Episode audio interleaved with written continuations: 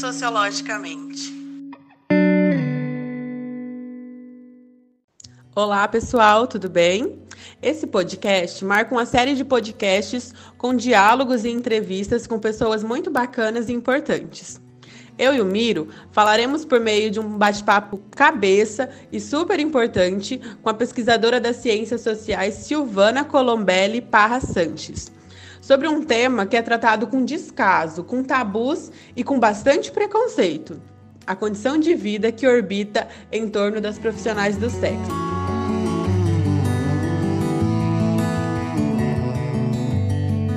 história das profissionais do sexo relaciona-se profundamente com a história de todas as mulheres e da sexualidade. Ao realizar uma digressão histórica para entender a situação da sexualidade feminina nos vários contextos, observa-se que, em sociedades antigas, muitas mulheres eram sacerdotisas que serviram a deusas cujo ritual de purificação era a relação sexual.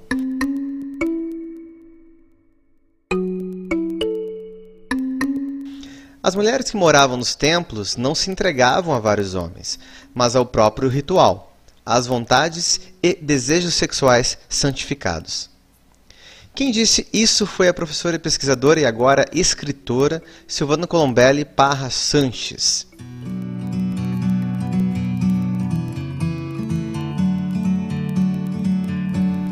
Ela é doutoranda em educação na linha de diversidade cultural e educação indígena pela Universidade Católica Dom Bosco, mestre em saúde coletiva pela Universidade Federal de Mato Grosso do Sul, especialista em antropologia e história dos povos indígenas e graduado em ciências sociais pela mesma universidade. I'm just sitting here. I got time. Bom, fez também licenciatura plena em Ciências Sociais na Universidade Federal de Santa Catarina e atua como servidora pública do Instituto Federal de Mato Grosso do Sul, lá do campus de Nova Andradina, com a função de professora de ensino básico, técnico e tecnológico na área de sociologia. Nessa instituição, ela integra também o Laboratório de Ciências Humanas, Urduá. Participou em 2018 do grupo de trabalho Antropologia, Direitos Humanos e Povos Tradicionais da UFMS. Participou também como vice-presidente da NEAB, Núcleo de Estudos Afro-Brasileiros e Indígenas do Instituto Federal de Mato Grosso do Sul, lá do campus de Nova Andradina. Participa também do grupo de pesquisa, educação e interculturalidade. Bom, é um currículo extenso, um currículo muito bacana. Bom, esse vai ser o início de, um, de uma série de podcasts com diálogos, entrevistas com pessoas importantes, com pessoas que têm algo a dizer, e a Silvana é uma delas. Bom, a gente vai falar um pouquinho do livro, né? Então a entrevista vai é, permear a publicação, a recente publicação de uma obra que é sui generis aqui para ciências sociais, para sociologia, para o feminismo, para toda essa dimensão que tenta entender, compreender as relações, as interações sociais nas sociedades contemporâneas, sobretudo aqui no estado de Mato Grosso do Sul. Bom, foi publicado um livro, acabou de sair do forno. O título é Com o Mundo nas Costas profissionais do sexo, envelhecimento e saúde.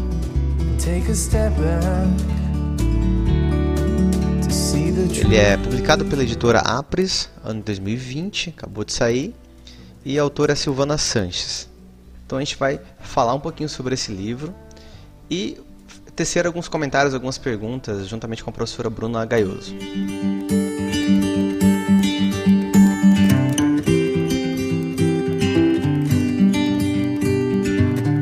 Olá, Silvana. De que trata o livro e, ao mesmo tempo, como surgiu o interesse em tratar o tema? O livro trata da saúde e envelhecimento de mulheres com 45 anos ou mais que exerceram ou ainda exercem a prostituição em Mato Grosso do Sul. O interesse pela temática começou a ingressar no meu estágio de cientista social em uma organização não governamental chamada IBS-CO, que é Instituto de Inovações Pró-Sociedade Saudável da região Centro-Oeste. Isso em 2001, onde trabalhei por quatro anos e conheci o grupo social das profissionais do sexo. Esta aproximação propiciou a construção da monografia de graduação sobre as relações interpessoais das profissionais do sexo na rodoviária antiga de Campo Grande.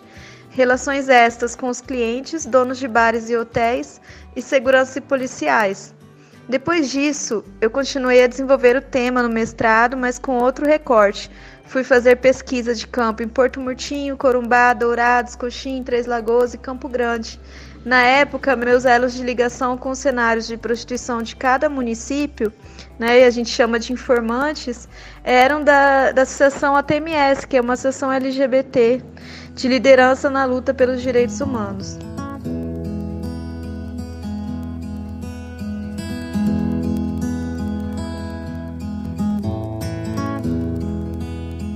Como tratar de um assunto tão delicado e difícil, de modo a não suavizar a condição de tais mulheres, né, a condição de vida dessas mulheres, e ao mesmo tempo não tratar do tema de maneira preconceituosa e sexista.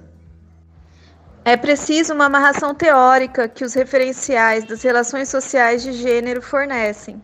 Li feministas, pioneiras na utilização da categoria analítica gênero e me formei sobre o movimento social das prostitutas dentro e fora do Brasil. Na época, ler Foucault e Safiotti me ajudaram bastante. Foucault para dar uma dimensão histórica e filosófica à sexualidade, e Safiotti para relacionar os aspectos de subordinação opressão que fazem com que a estrutura do capitalismo, racismo e machismo se fortaleça ao longo das gerações, impedindo a felicidade da humanidade ao produzir desigualdade e diferença social.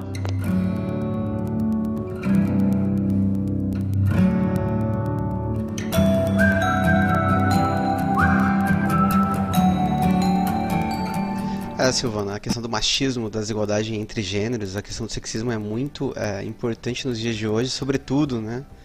Em tempos de intolerância, de autoritarismo, é, deve-se aprofundar nesse tema. Eu acho que seu livro vai ser importante nesse quesito. Bom, outra pergunta. Como foi para você? Essa pergunta ela muito me interessa, eu acho que interessa também é, várias pessoas que escrevem, que produzem, sobretudo para seus pares na academia. É assim, como foi para você a transformação de uma pesquisa acadêmica que conversa com os pares, que conversa com pessoas especializadas na área do assunto? Como foi essa transformação em uma pesquisa acadêmica em um livro que tem como premissa é, uma linguagem mais dialogada para um público mais amplo? Olha, houve a exigência da editora de mudar um pouco a linguagem, mas não foi algo cansativo, foi um exercício bem prazeroso, sim, e eu pude me concentrar mais nas falas dos sujeitos da pesquisa, privilegiar mais o campo, a análise dos 14 discursos de uma forma que todos pudessem acessar. Silvana, em seu livro você aborda a questão de vida e envelhecimento de pessoas que têm o corpo como um instrumento de trabalho, né? Quais insights a pesquisa propiciou e que você compartilha com a gente no seu livro? Primeiro que a mulher profissional do sexo não vende o corpo como se costuma dizer. Isso todos nós fazemos. Eu quando digito posso metaforicamente dizer que estou a vender a ponta dos meus dedos e meus pensamentos e análises. Isso é muito interessante, porque se você conversar com elas, vai entender que o que elas oferecem é a fantasia, a possibilidade de viver algo que, com a parceira fixa, esse cliente não teria coragem nem de pedir por uma questão de interdição tabu cultural. É a possibilidade de transgredir sexualmente e não ser cobrado depois, pois a quantia em dinheiro substitui qualquer responsabilidade afetiva.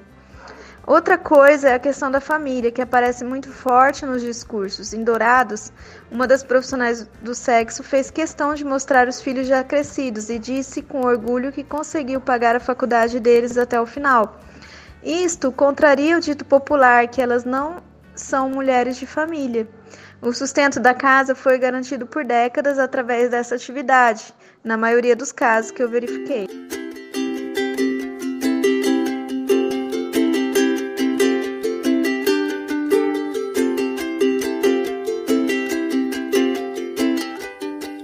Livro desse deve ter várias histórias incríveis, desde anedotas a situações pesadas do cotidiano dessas mulheres, mães, irmãs e filhas.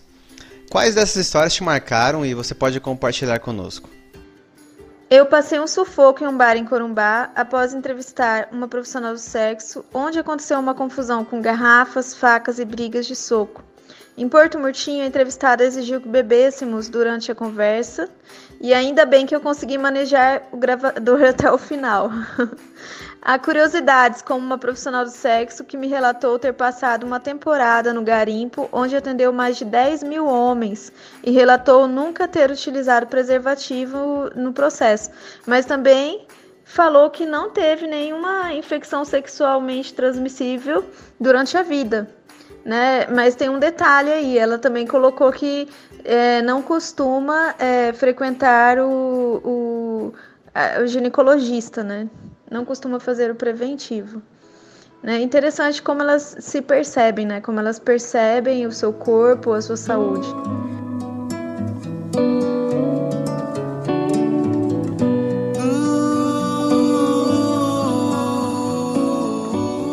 Envelhecimento é difícil, sobretudo no Brasil, com incertezas, desigualdade de classe, de gênero.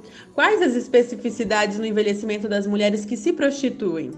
O lugar da batalha, seja ele ponto de rua, uma boate, uma casa de massagem, é um lugar de violência quase sempre. É um lugar onde circulam as mais variadas substâncias psicoativas e também, ao sair desse ambiente, elas precisam lidar com a necessidade do anonimato e o inevitável preconceito.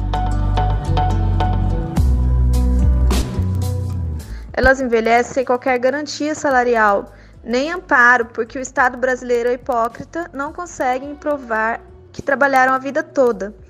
Isso e o fato da diminuição da clientela por conta de um corpo menos atraente, envelhecido, acaba impactando sobremaneira na possibilidade de uma vida digna na velhice. Outra pergunta.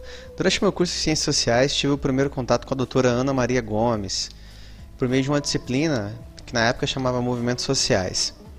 E é claro que ela falava com muita propriedade, com muita sabedoria sobre a questão de gênero, mesmo para os calouros ali do curso de Ciências Sociais. Ela teve influência na sua escolha de tema ou como se deu esse processo?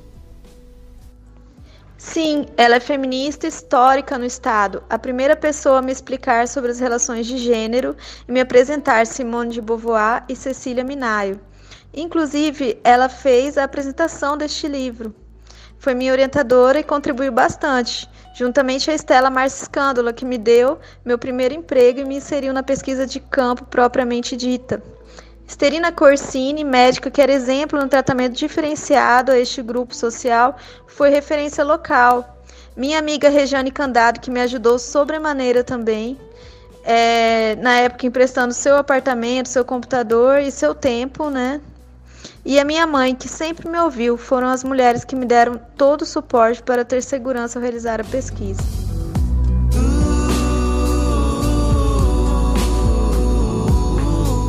A última pergunta em relação ao envelhecimento é, e a baixa procura ou a diminuição de procura pelos clientes, quais são as estratégias é, utilizadas por essas mulheres?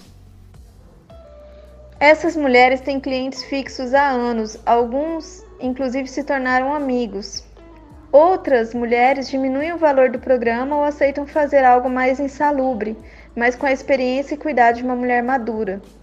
O problema é que as estratégias de enfrentamento à velhice e as suas consequências fisiológicas, psicológicas e sociais partem apenas delas.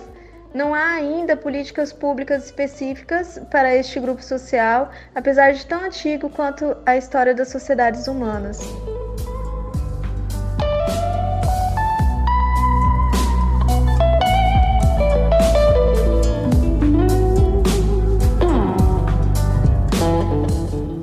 Bom, aqui a gente finaliza a nossa entrevista. Agradecemos muito a Silvana Sanches pela participação e por ter falado um pouquinho, compartilhado conosco sobre o seu livro. Abraço.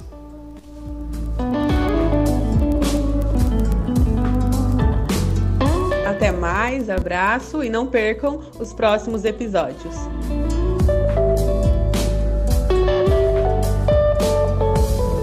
Esse podcast contou com a participação, narração, produção dos professores Bruna Gaioso e Claudomiro Santos. Valeu e até o próximo episódio. Pensando sociologicamente.